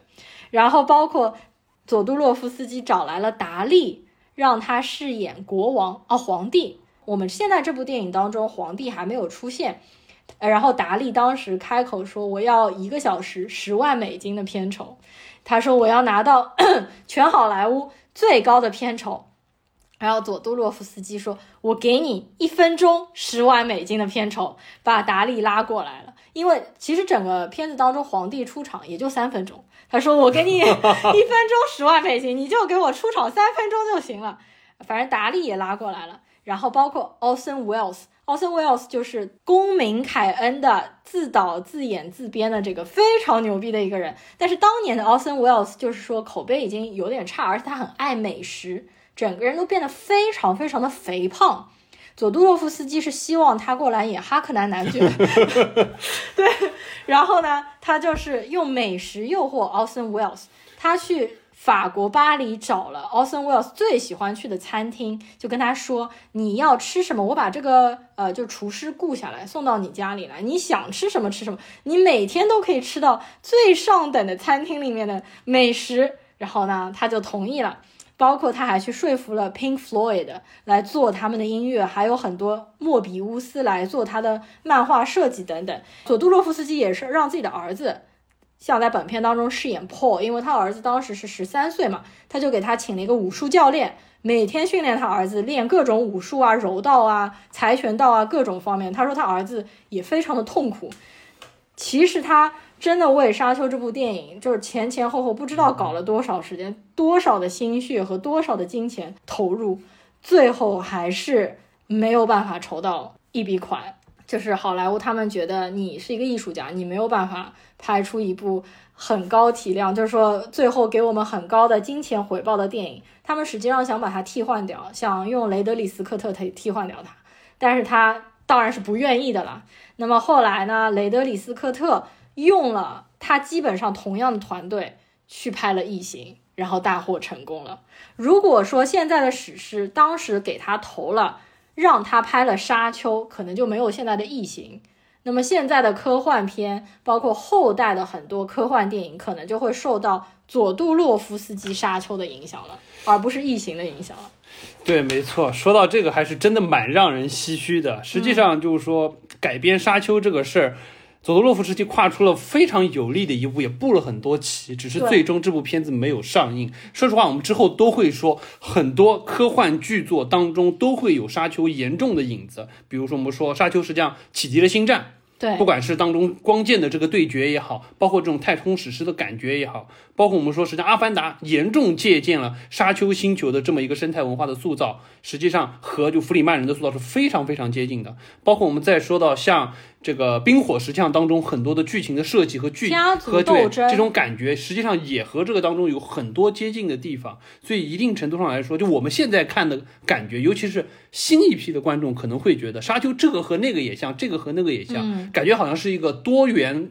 科幻和奇幻作品的缝合怪，实际上都是因为这些作品的创作早期借鉴了当年《沙丘》留下的这些东西，只是说当年《沙丘》难产没有走向荧幕，没有被观众所熟知，我觉得这个是蛮可惜的一点。哦，我突然一直想到，就《三体》当中的三体人的那个设定，你不觉得也很像弗里曼人吗？就是他们需要脱水，而且水是他们啊我觉得可。能是有，对呀可能是有关系的，对。是的。所以说，实际上就是说，回过头哦来，，还有就是《三体》当中，陈星到最后不是会用第三人称描述地球的往事这些吗？啊，就和这个当非常的中像。伊勒朗公主的那个每一篇开头的日记，对吧？是的，没错。对，所以稍微展开一点说，就是《沙丘》本身的原著，呃，一定程度上来讲，我们刚刚也提到，对于现代的国内的科幻读者来说不太友好。这个一方面，我觉得是因为弗兰克·赫伯特的这种写作风格，他说实话哦，至少从我的角度来说，呃，我不是一个铁杆的科幻迷，我对于国外的科幻作品的涉猎也不是特别多。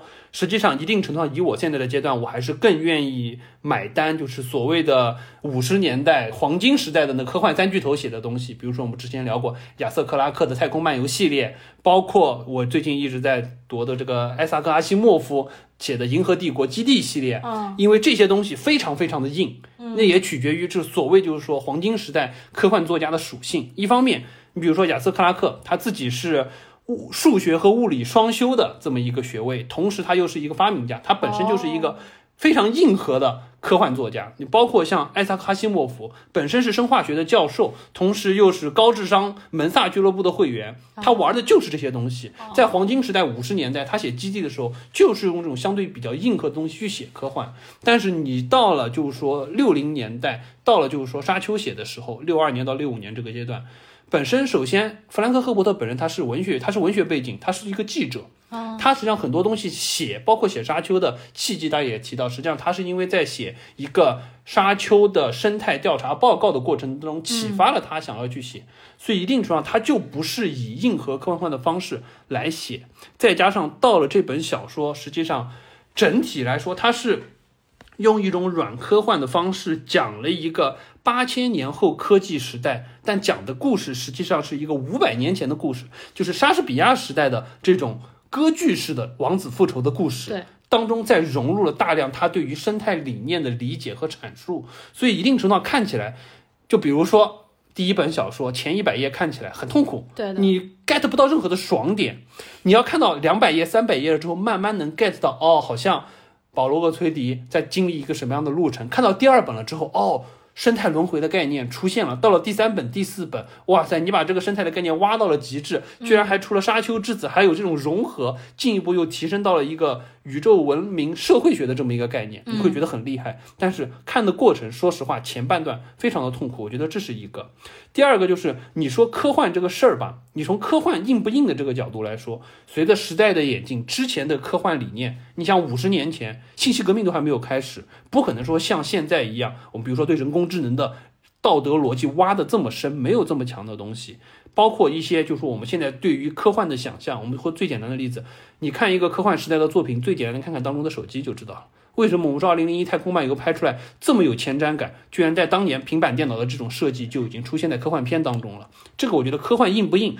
很难随着时代能往回看，值得硬的。那么回过头来说，你说剧情赞不赞，或者说是剧情够不够吸引人？我的理解是，只要人类这个物种它的寿命、生命周期不变，你能代表的核心价值、触动人性的东西就不会变。五百年前的故事到现在看，依然会有受用的部分，依然会有我们的共情的部分。那这个是弗兰克·赫伯特他可能比较容易去驾驭的。但回过头来，从读者的角度来说，你就会觉得这好像不是一本严格意义上我们觉得科幻作品。我们上聊上一期时候我也说到，嗯，《沙丘三部曲》前三本看完了之后，你问我留下来什么印象？没有留下来什么印象。我就觉得，哎，这本小说和别的科幻作品不太一样，确实有这么一个生态的概念，确实有这么一个比较有意思的对于厄崔迪家族轮回的塑造。但是你说科幻的东西，你让我现在说基地，我可以洋洋洒洒说三个小时说不完。我还和呼噜说过基地三部曲，对对对，前三本当中的故事，确实每一本每一个章节都会有一个比较有意思的悬疑点在这里，并且。连着科幻的线能往下顺，我觉得是蛮有意思的。嗯，沙丘不好意思，真的没有，所以我觉得这个可能是就是作为科幻的迷对于这本小说原著所需要理解的。嗯，那你再回过头来，你到维神要去改编这个小说，他就很痛苦，因为我们一直在说维伦纽瓦是练手了两部，对，终于赶来拍沙丘了。那其中一部是我很喜欢的《降临》，那《降临》一定程度上。我觉得是做加法做得非常成功的。我们之前就是说，特德·香顿这本小说这么短，你怎么改编？改编成一部能上荧幕的电影？那实际的结果是，他的加法做得很成功。他把这个短篇小说延展成一个完整的和外星文明沟通的故事。嗯，包括当中我们一直说到他非常好的视觉呈现，比如说用那个水墨画的方式去展现七只桶的文字，我觉得真的是。就妙笔生花，嗯，我很难在荧幕上想象会有这么一种方式来展现，也契合了这个所谓就是环形时间的这么一个文字的表述的方式。那么你回过头来说，你到了二零四九是经典续作，实际上那部片子我之前也聊过，就是我我个人不是特别喜欢，我觉得。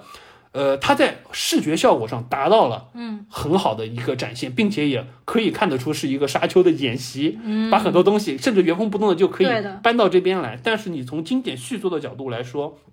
它没有 get 到，呃，雷老爷子当年拍就是说这个《银翼杀手》就当年那一版的核心的价值，因为当年实际上是用一个相对比较短的篇幅。塑造了一个赛博朋克的这个视觉风格。第二个，实际上就是赛博朋克，实际上指的就是高科技低生活下这个克隆人的的一个挣扎。嗯，那回过头来，实际上就相当于是一个嘛，相当于是一个克隆人短生命但是高价值灵魂追求的这么一个诉求，它是有一个冲突体现的。但是我觉得《银翼杀手二零四九》篇幅那么长，但是这个核心体现不强，我觉得实际上一定程度上美学成功是够的，但是剧情上不太容易。那回过头来，他改编这一步。在画面展现上，史诗感足够强，细节足够强，质感足够强，但是实际上我觉得就是改编的难度特别特别大，它永远没有办法说摆脱掉沙丘原著所固有的这么一个问题去做现在工业化流程下的商业作品，所以我觉得就是说我真的只能说更期待维伦纽瓦接下来两部可以放飞自我一点，也许我们能看到一个就像我当年看《降临》被惊到下巴都掉下来的这么一个这么一个改编，对。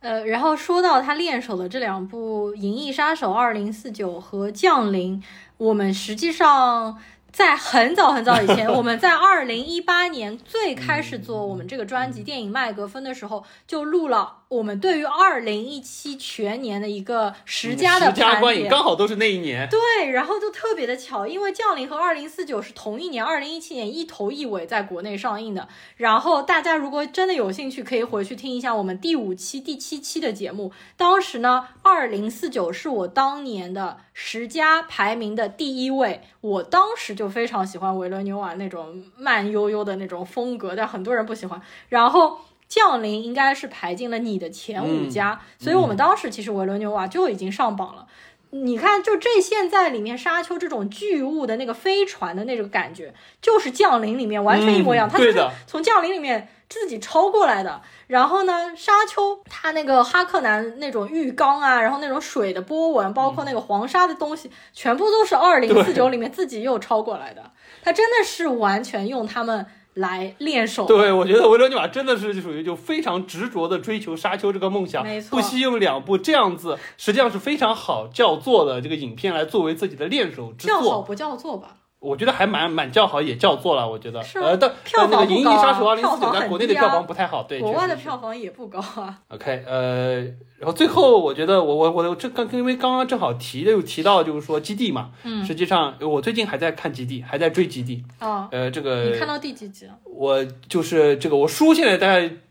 银河帝国的基地七本快看完了，嗯然后这个电影的话，应该呃美剧的话看到第六集还是第七集的样子，我还在持续的追。我这边说一个蛮有意思的联动好了，嗯，因为不是说联动了，就是致敬好了。哦，因为就是本身我们知道基地系列，尤其是基地三部曲前三部写的时候，实际上是一九五零年代，嗯然后弗兰克·赫伯特写沙丘的时候，实际上是六零年代。嗯那么实际上他在当中实际上就有一个我觉得是蛮强的一个致敬，就是我们之前上一次说到，在这个故事发生的背景之前，实际上是有一场巴特勒圣战。嗯，巴特勒圣战的结果是人类废止了所有会思考的机器，嗯从而他们又回到了一个相对就为什么要去训练蒙泰特啊，嗯回到了一个相对比较低科技的这么一个时代，相当于是人和电机电脑和机器人基本上都是消失在了沙丘的宇宙当中。那这个实际上就有一点像什么？就有一点像弗兰克·赫伯特对于阿西莫夫当时除了基地系列，他还写过一个机器人系列。实际上就因为我们阿西莫夫知道最多就机器人三定律嘛，实际上当中很核心的一点就是。相当于是阿西莫夫对于机器人或者说是人工智能在未来人类社会当中应该扮演的角色有很深的思考。我们现在还会不断的把机器人三定律拿出来说，包括在看机机器人系列也好，帝国系列也好，或者说是基地系列也好，都会提到。比如说，我举一个最简单的例子，机器人三定律大家都知道，就是机器人不能伤害人类，不能坐视别人被伤害，在满足前两条的前提之下，机器人要保护自我啊等等的。所以说，实际上基于这个理论，阿西莫夫当时就推导出很容易导致的这个结果是什么？就比如说，当机器人面对电车难题的时候，一个人和五个人怎么选择？嗯嗯他很容易的方式就是说，我基于三定律我做出的判断应该是怎么样。那如果说把这个电车难题放大到整个人类社会的情况，就会导致什么？就会导致《骇客帝国》当中的那个形象。我为了保护人类不受伤害，满足一二三定律，我的选择是让所有的人类在我的统治之下，我来接管人类社会的运作。你们所有的人，不管是通过催眠也好，或者说让你们进入到精神世界也好，总之你们之间不带有任何伤害，我说了算。这个实际上这有一点像什么？有一点像沙丘当中三四部，我们刚刚说到雷托尔是进化成为沙地之神了之后，以铁腕的手段统治了整个帝国，人类社会进入发展的停滞期，所有东西他说了算的这么一个状态，有一点像。所以说，在这个之上，实际上就是说，阿西莫夫最终补充了一个，就是所谓的就是说机器人第零定律，所谓 zeroth law，实际上就说到什么，就是说机器人在一二三定律之上还有一个第零定律，也就是说，机器人必须优先保证人类整体的生存不受伤害。那在这个基础之上，实际上同样面对电车难题，或者说是相似的问题，机器人做出的选择判断是什么？就是最终他们认为最好的选择是让人类生活在一个没有机器人的世界当中。这个就是为什么在基地系列当中，实际上我们知道最后一个机器人丹泽莫夫实际上是消失在了人类的帝国统治当中，他把自己淡出了历史的舞台。也就像实际上在这个就是沙丘的背景设定当中，为什么会有巴特勒圣战？就是因为基于阿西莫夫的推论，未来的科技可能会是在一个零一二三定律的推论之下，机器人最终消失在了人类社会当中。当然，只是说这边是通过人和机器的斗争，让他们退出历史舞台。但我觉得这是一个很好的致敬。为什么说明了沙丘当中没有那么多高科技的东西，回到了一个相对没有机器人、没有 AI 的状态？我觉得这个还是蛮有意思，就是两个科幻体系当中会有一个相互共通的地方。好了，扯到基地我又激动了，有点扯远了。我最后再再再说一个我的脑洞啊，这个我总是忍不住想要说一说。OK，因为呃，在这个世界当中，香料是无比重要的。我们刚刚提到蒙泰特也好，领航员也好，包括贝尼杰瑟、里特呃贝尼里贝尼杰瑟里特姐妹会也好，都会大量的服食香料，从而产维持他们的特殊能力。我当时就开了一个脑洞是什么呢？我就在想，香料到底是怎么样赋予这些人超能力的？哦，我不禁联想到了一个东西，《三体》当中的质子，啊，不是那个女的质子，啊是那个微型计算机雕刻的质子。OK OK，我就在想，香料是不是有可能类似和质子一样，是这样子一种具有微观功能的粒子？它会起到什么样的作用呢？比如说蒙泰特人脑计算机嘛，那实际上什么？实际上就是质子的量子计算功能。蒙泰特通过腐蚀香料，从而在他的脑中完成这么一个质子高度密集的量子计算机协作的功能，从而达到一个类比就是计算机的这么一个运算的思维能力。我们再说领航员，嗯，领航员这个就有点像，就有点像动画高达当中 NT 的 New Type 的这种空间能力。那实际上就是什么？领航无非就是导航嘛，嗯导航就是精准嘛，空间定位嘛。那实际上就像质子的量子纠缠，从而产生的这个远距离的互动一样，就像两个质子在远距离可以产生通信一样。那是不是就像质子的这一个功能？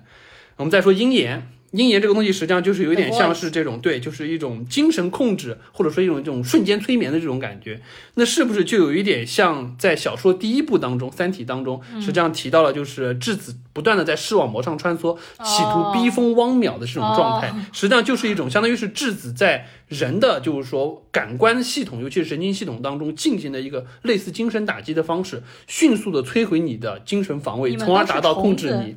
对，我觉得可能你看是不是好像都能说得通，对不对？我觉得就会想到香料是不是有一点类似这样子的功能？如果说用我们现在的眼光去看，哎，好像我这个脑洞开的有点大啊。另外，我再说一个，这个倒是这个倒不是脑洞了，这个倒是可能有一点生物学基础，夹带点私货。嗯，就是我们一直说到保罗·厄崔迪或者说奎萨斯哈达拉克的这个预测梦境的能力。实际上，我最近看了一篇文章，蛮有意思的，就是提到梦实际上为什么会产生。很大的一个原因是什么？我先说一个现象，我记得就是说，当时看《盗墓空间》，大家最大的一个感同身受的点就是梦从来不记得什么时候开始的。嗯，我再说一个，大家是看看是不是有感同身受的点，就是大家在梦境当中回想起来，是不是觉得留下来最多的实际上是视觉的画面？你有感觉到梦境中闻到一个什么东西，或者说是吃到一个什么东西特别香吗？好像没有什么这个印象留下来。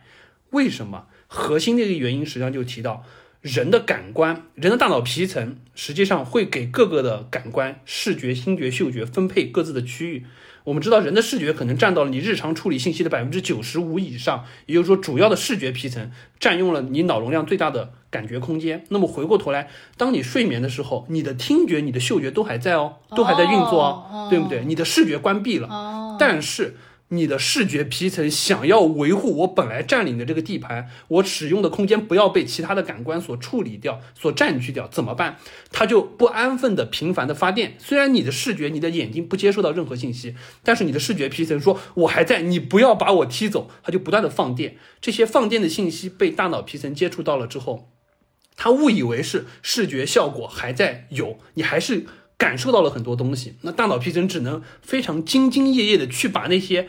你视觉皮层传来的实际上不是错误的信息，只能说是它胡乱发送的信息，继续加工成一个合理的东西，那就是你的梦境。为什么你在梦境当中总会接触到大量的视觉信息留下来？讲白了，就是你的视觉皮层想要保留它所占领的地盘，不断的给大脑皮层输送信号。你大脑皮层只能把它加工成一个梦境的故事告诉你，所以说我们留下来很多印象都是好像哎看到很多光怪陆离的东西，没有什么视觉听觉的东西。嗯，这个是生理学的基础。那你回到奎萨兹哈达拉克，他为什么这么厉害？当你服食了香料了之后，你的感官除了视觉之外，其他的感官被极大的加强，这可能就导致了他在睡眠的过程当中，首先他从视觉分配的角度来说，他可能。视觉、听觉、嗅觉以及直觉等等，每一个都在大脑当中占据了非常大的空间。当你一旦睡觉了之后，这每一个巨头都开始发送信号，你得到的这个梦境实际上就不单单是一个视觉的影像，是综合了很多东西，尤其是香料所带来的这种直觉的能力、预测未来的能力，在你的大脑皮层当中被反映以梦境的方式出现了之后，实际上就是一个可以预知的未来，而这个预知的未来就是通过了。所谓保罗接触到的门泰特的训练，用非常严谨的逻辑进行了推算，就像我们之前提过，按照爱因斯坦的相对论，光锥之内皆命运，所有的东西没有算不出来的，只有你算的不够精准的。掷骰子从来不是随机的，抛起的一瞬间你就确定了，只是你算不出来，所以你觉得是随机的。所以这个可能就是这个就夹带一点私货。我觉得看到了梦的这个形成，我觉得哎，如果说这样子好像能理解。奎萨斯哈达拉克对于未知预来呃未就未来的这个预知能力是怎么来的？尤其是有香料的这么一个背景，嗯，稍微扯远一点哈，我就忍不住想要说说，哎，好像蛮有意思的，好像能说得通，嗯。我们这次非常激情的聊了将近两个小时，我现在喉咙都已经有一点哑掉了，你是不是也是？刚才有点说的激动了，像。然后，呃，我觉得我们这期聊的应该还是干货比较多的，然后还对比了各种各样的版本啊，什么东西的。那么喜欢我们这期节目的呢，请给我们点赞和留言，也可以留下你们对于比如说各个版本的一些看法。然后我们这次还要抽奖呢，所以说大家给我们留言，另外呢再给我们的专辑打一下分数，我会在给我们既留言又给我们专辑打过分的听友里面来抽奖，送出我们沙丘的第一部小说。OK，那么这一期节目呢，我们就聊到这里吧。嗯呃，接下来是一百期了，还不知道做什么节目。对，因为我们俩其实对于零零七都没有特别大的，我不想把零零七作为一百期。我也是这么想的。那么我们现在就是到时候走一步看一步吧。但是下个月的确没有什么特别，我想搞不好要憋到骇客帝国了。啊、那好像有点久。骇客帝国要到十二月底，但是的确你是非常非常的喜欢骇客帝国的。对，因为之前也有听众说，要不要聊一个骇客帝国一二三？我我有点不太敢碰这个话题，就像我现在不太敢碰基地一样。我觉得这个东西想聊的东西太多，无从聊起，而且是一个被大家已经聊得非常透的一个主题。嗯，所以说，我们看情况吧。OK，好好的，但是因为我对于《骇客帝国》实际上了解的并不是特别的透彻，然后包括电影我可能也只看过一到两遍，我现在对第二部和第三部电影印象都已经不太深了。到时候我们聊《骇客帝国》之前，我肯定会再把所有的重新来看一遍。好的，那么我们下期节目再见，一百期再见，大家拜拜。拜拜。